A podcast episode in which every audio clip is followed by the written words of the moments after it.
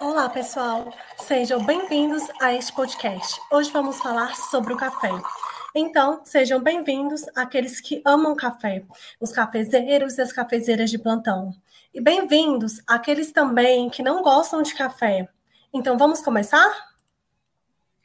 Eu até já fiz café pra tu não vir me falar. Que bom, Vitão, que você já fez o seu café para este bate-papo mas vamos falar sim sobre o café, os benefícios e os malefícios na saúde. Mas antes, gostaria de convidar minha amiga Ingrid. Olá pessoal, sejam bem-vindos a esse bate-papo. Vamos falar, começar a falar sobre o café. Não é porque o café é uma das bebidas mais apreciadas em todo o mundo, não só pelas suas características organolépticas, mas também pelo seu efeito estimulante, que vamos deixar de falar sobre ele.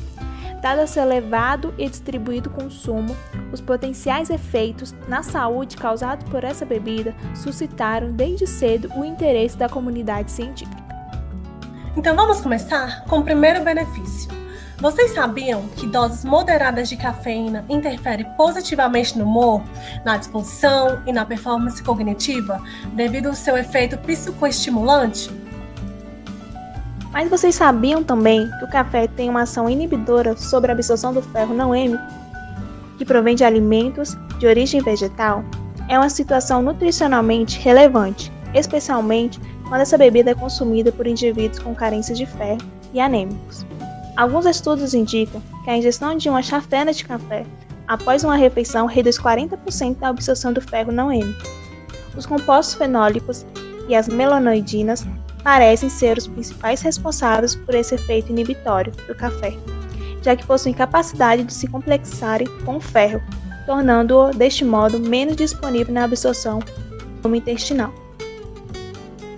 Porém, de acordo com os estudos epidemiológicos desenvolvidos nessa área, a probabilidade dos consumidores moderados de café desenvolver os sintomas usuais de asma é, em média, 30% menor dos que os não consumidores, sendo o efeito benéfico significativamente dependendo da dose ingerida. Além do seu efeito broncodilatador, a cafeína também reduz a fadiga dos músculos respiratórios. Mas não é raro os consumidores de fato que descrevem desconforto gastrointestinais após a ingestão dessa bebida, estando o seu consumo desaconselhado em determinadas situações clínicas, a azia é o sintoma gastrointestinal mais referenciado após a ingestão de café. Pensa-se que de tal efeito poderá ter como base uma irritação direta da mucosa esofágica ou refluxo gastroesofágico. De fato, alguns estudos mostram que, comparativamente com a ingestão de água, o café e o descafeinado provocam um aumento desse refluxo, estimulando também a secreção ácida estomacal. Vários estudos em humanos sugerem que o consumo de café induz a perda de peso por aumento da termogênese, uma vez que se verifica um aumento do gasto energético após a ingestão de cafeína ou café. Existem evidências de que este aumento é dependente da quantidade de cafeína ingerida, tendo sido estimado que a ingestão média de 6 chafenas de café diárias causa um aumento no consumo diário de energia de aproximadamente 100 quilocalorias. A cafeína parece ser o composto químico responsável pelo efeito termogênico do café, uma vez que este não foi verificado após a ingestão de descafeinado.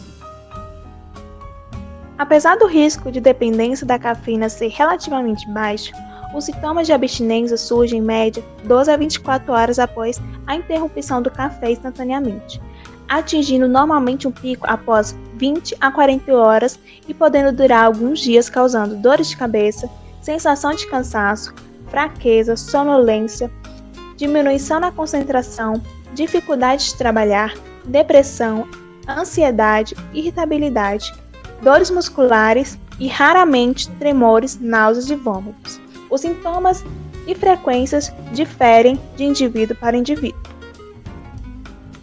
Entretanto, não há evidências de que o consumo moderado de café 3 a 5 chafenas diárias por indivíduos saudáveis sejam prejudicial.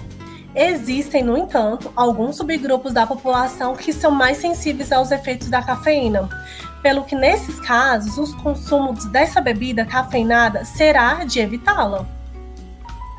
Entre tantos pontos positivos e negativos sobre o café, percebe-se que o importante mesmo é saber equilibrar a dieta, sem demonizar e sem exagerar nas escolhas. É importante também saber escolher o horário mais apropriado para que se consuma o café, pois escolhas erradas, como consumir o café depois das principais refeições, pode interferir na absorção de nutrientes, podendo causar deficiências nutricionais. Então é isso, pessoal. Ficamos por aqui. Somos Girlane e Ingrid, graduandas de nutrição. Espero que tenhamos esclarecido algumas dúvidas. Ah, e lembre-se, o bem-estar é um equilíbrio a ser alcançado diariamente, de acordo com o professor Renato Café.